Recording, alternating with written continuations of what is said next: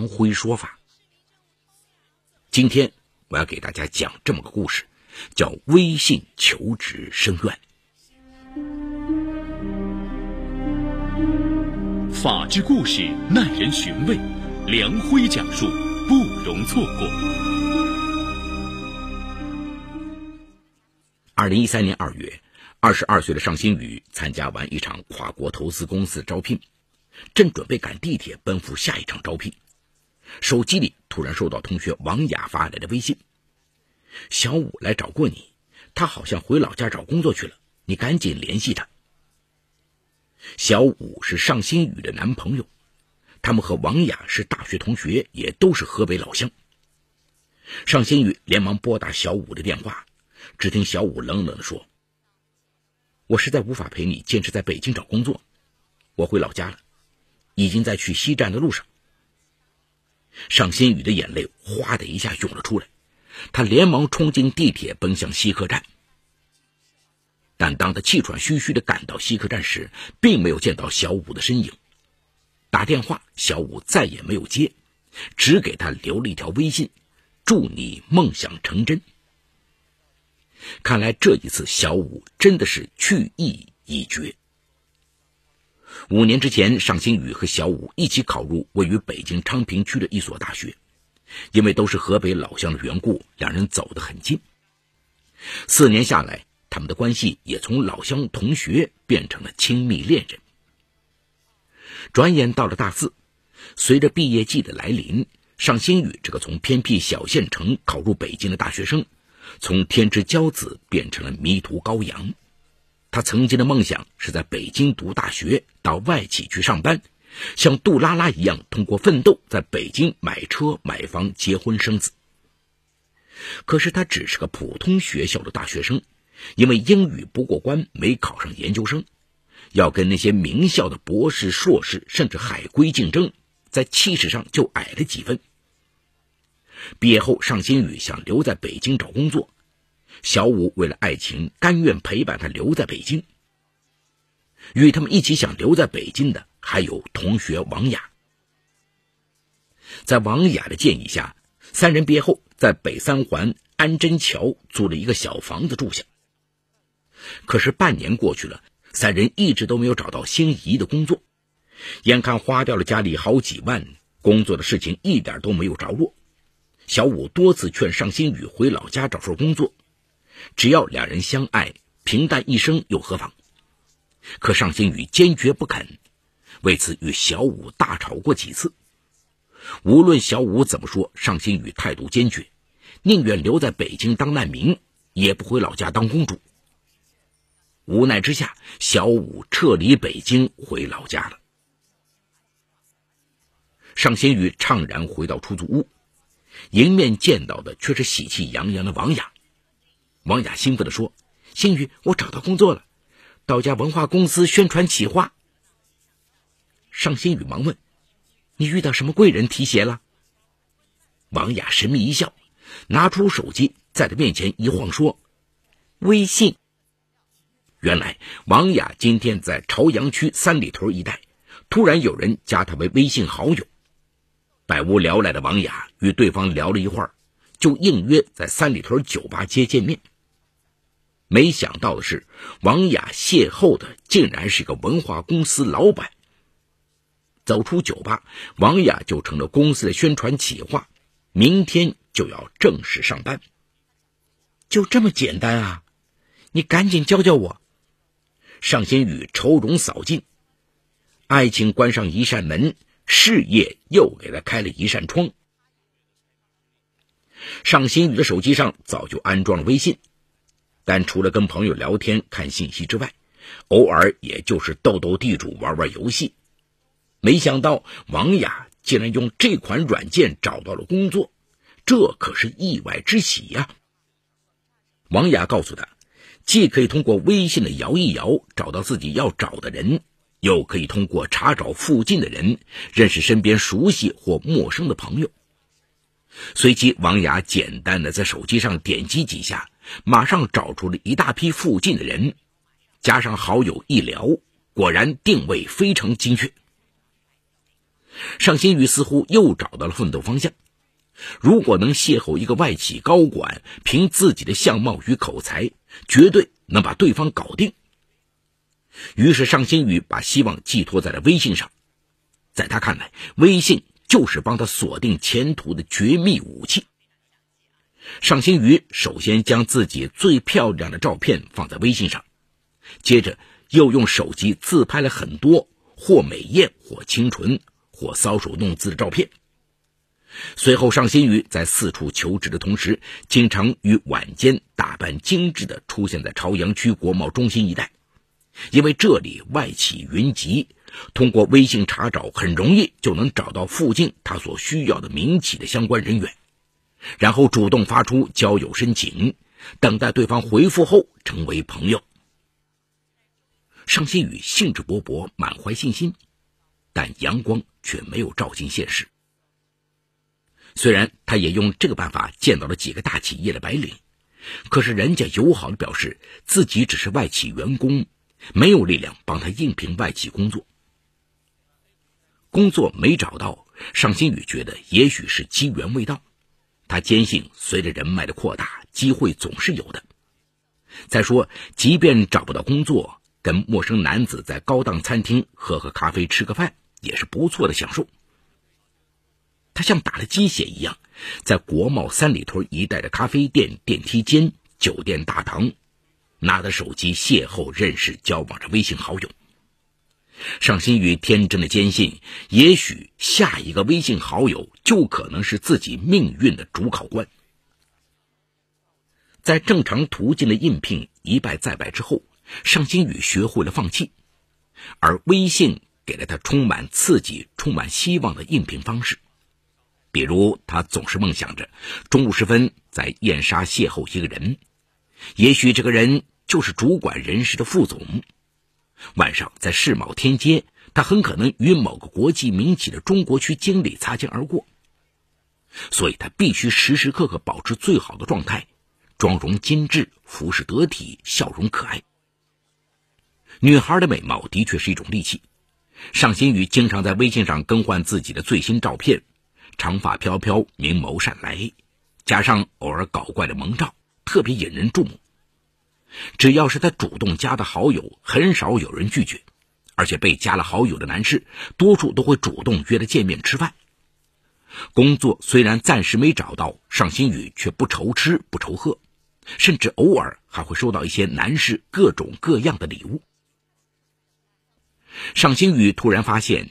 如果在微信上找到一个老板样子的人，记下自己的位置和距离，关注一下，再换两个新位置，重新记下距离，以这三个点为圆心，距离为半径，画三个圈这个老板的位置就暴露了。这段时间里，尚新宇不是在饭局上，就是在去饭局的路上，吃喝玩乐不愁。却总没遇到一个真正能拍板聘用自己的大老总，倒是想包他做二奶的有好几个。对这些想入非非的男人，尚新宇立刻在手机上把他们拉黑。尚新宇找的是工作，不是找男友，更不想当二奶。就这样，又是几个月过去了，眼看春暖花开，清明节都要到了，理想的工作依然没有着落，尚新宇心急如焚呐。二零一三年三月底的一个晚上，尚新宇又约到一个中年男子在建国门外一家日本料理店吃饭。这个男子看到尚新宇一边卖萌自拍一边上传，忍不住善意提醒的说：“你明不明白，男人拿这个软件做什么？为什么你总有吃不完的免费晚餐？你有想过你会付出什么没有？”尚新宇摇摇头。他只想着靠这款软件帮他找工作，在没有找到工作之前，把自己的一日三餐先解决了。这个男人无奈地说：“微信本来是一款正常的通信软件，也是朋友交往的正常方式，但现在这款软件已经成了女人找帅哥、男人找炮友的工具。很多男人把它与另一个软件并称约炮神器。你明白这个词的意思了没有？”没有什么老总会用这种方式和你正常交往的。尚新宇听后一脸阴云，可是对方毕竟还是文质彬彬，只动口不动手。最后，这个男人试探了他几次之后，发现不是他想找的女人，只好埋单走人。二零一三年四月中旬的一天，尚新宇惊喜的发现，一个名为轩轩的手机用户加他为好友，标注的供职机构是世界五百强的跨国民企。尚新宇开心的跟他招呼，对方也表现的很热情，主动介绍说自己是大中华区的副总。刚从国外出差回来，轩轩还说，他上微信的原因是自己会议太多，有时很枯燥，偶尔上微信聊聊天，放松一下。第一天，两人聊了没几句，轩轩就下线了。接下来的日子里，每天尚新宇只能与他简短说几句，对方就匆忙下线。以往与尚新宇聊天的微信好友，看到他微信上的照片，总是忍不住约着要见面吃饭。但轩轩仿佛不为尚新宇的美貌所动，只是偶尔不咸不淡的聊几句而已。轩轩越是这样，尚新宇越是对他充满无尽想象。二零一三年五月二十二号，这天正是尚新宇的生日，他特意把这个消息告诉了轩轩。轩轩说好晚上为了庆贺生日，可尚新宇在朝阳区工体附近的一家酒吧等到很晚，轩轩却没有来。这天晚上，尚新宇不停的给轩轩发着微信，直到二十三号凌晨一点钟，尚新宇准备离开的时候，轩轩才开着黑色奔驰车匆匆赶来，在酒吧门口迎接轩轩的尚新宇激动不已，非要拉着轩轩一起到酒吧玩。但轩轩递过手中的鲜花，说：“我正在谈一个重要的项目，这是偷偷跑出来给你送鲜花的。马上还要回去开会，啊，今晚实在抱歉，我会补上你这回生日的。”望着奔驰车远去的灯光，伤心雨怅然若失。在微信上与轩轩相识之后的时间里，尚心雨制造了一系列浪漫，希望与轩轩见面，但总是阴差阳错。几乎每一次都发现轩轩已经离自己很近了，可又转瞬即逝。在生日那夜的酒吧门口，尚新宇惊奇的发现，轩轩不但是个风度翩翩的帅哥，而且是个刚刚三十出头的八零后青年才俊。除了求职，他甚至还想发生点别的什么了。这里有情与法的冲突。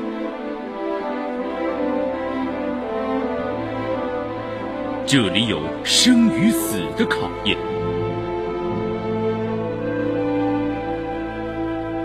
这里有爱与恨的交织，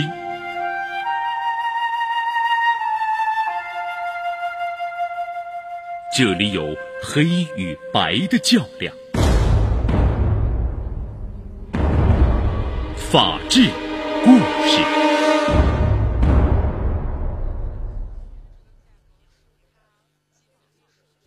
五月二十七号下午四点钟，正在出租屋里发呆的尚新宇突然接到轩轩短信：“要是有时间，出来见个面吧。”所谓应聘，在我而言，也就是走个形式，我打个招呼，你就能上班了。突如其来的好消息让尚新宇有些不知所措，随即轩轩发微信说：“我今天正好有机会，马上开车去接你。”尚新宇高兴的连忙梳洗打扮，换上一身性感着装，撒上香水，飘然出门。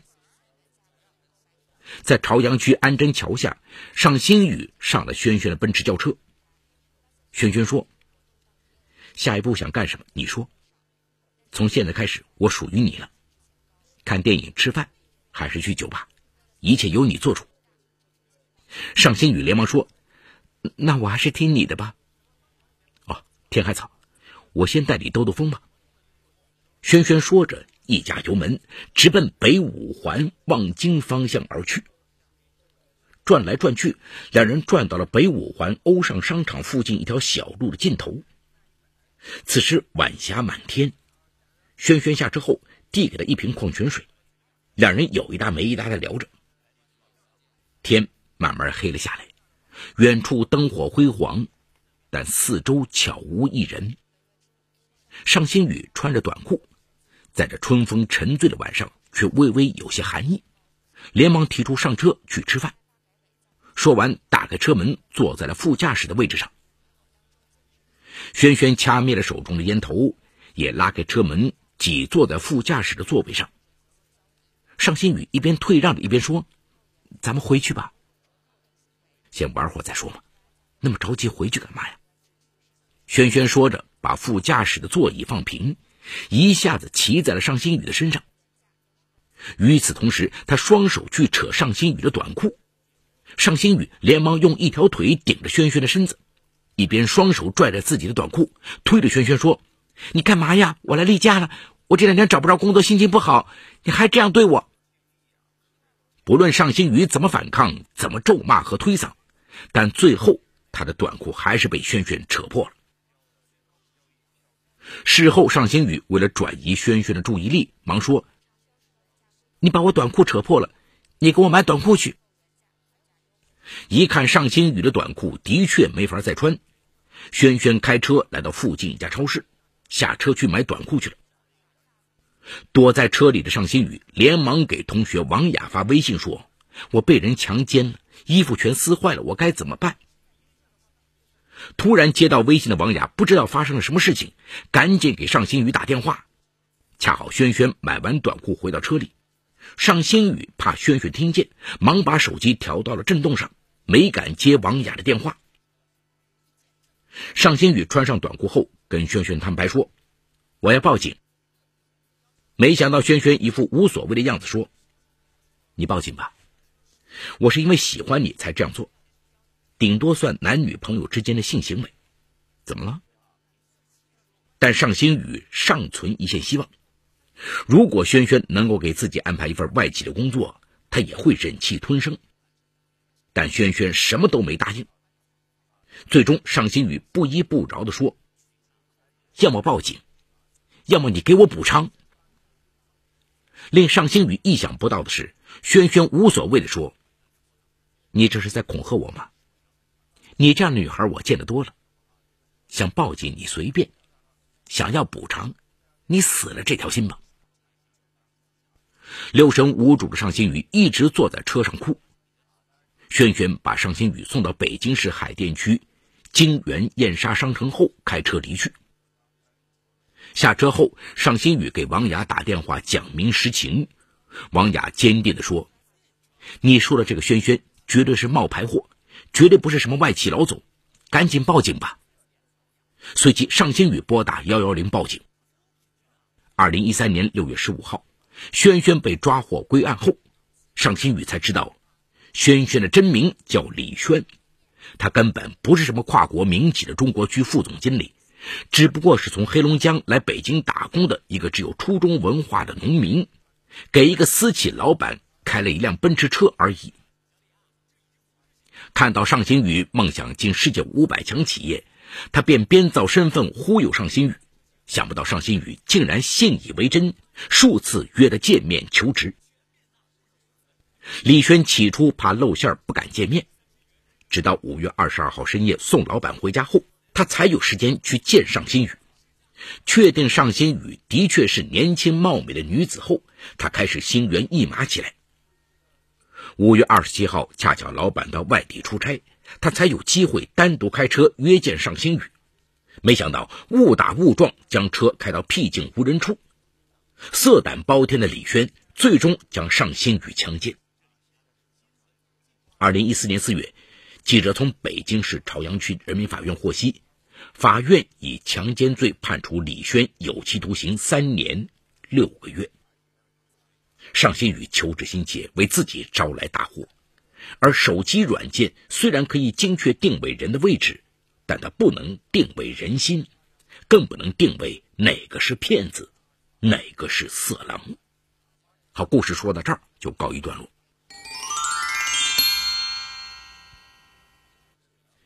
微信啊，作为具有发送语音、短信、视频、图片和文字的新型手机聊天软件。拥有了四亿的注册用户。由于微信有摇一摇、查看附近的人等功能，可以迅速认识周围的陌生人，被很多年轻人视为交友利器。然而，这个交友利器却频频被不法分子利用，成为诈骗、盗窃和强奸等案件的工具。像尚新宇这种想通过微信求职的更不在少数，但其实微信只是一个渠道，它所发布信息真实性有待审核，而且目前对微信的监管还存在缺失。由于微信的便捷，除了微信交友外，很多人开始用微信联系客户，甚至谈业务。通过微信联系后，劫财劫色的案件逐渐增多。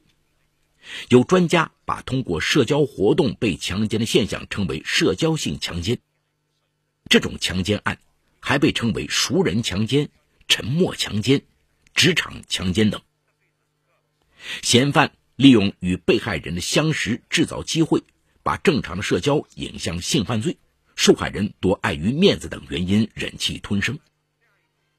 从目前通过微信强奸的案例看，求职是易受侵害的社交行为。人免不了要与人交往，微信作为时尚便捷的软件，让社交更多样和便利。虽然有不法分子利用它社交性强奸，但这不是科技的错，关键是要把握住自己，知道当止得止，要有底线。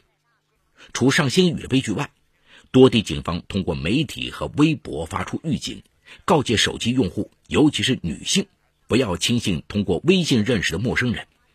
一摇一晃可能会摇来诈骗、强奸等不法侵害，特别是女性，千万不要在微信及时接受陌生人见面邀请，给不法分子可乘之机，以免造成不必要的侵害，即被骗财又骗色。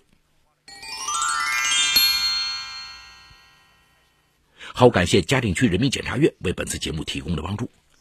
本次节目编辑主持梁辉。后期制作王文琪，监制赵杰、张江红。感谢您的收听，我们明天再见。说法简略，民法析理，关注民生百态，记录法治进程。大家好，我是梁辉，欢迎收听梁辉说法节目。现在，请您发送“阿基米德”四个汉字到幺二幺幺四，获取下载链接，并关注梁辉说法节目。我们将与你在线下进行零距离的互动，欢迎你们的加入。Bye.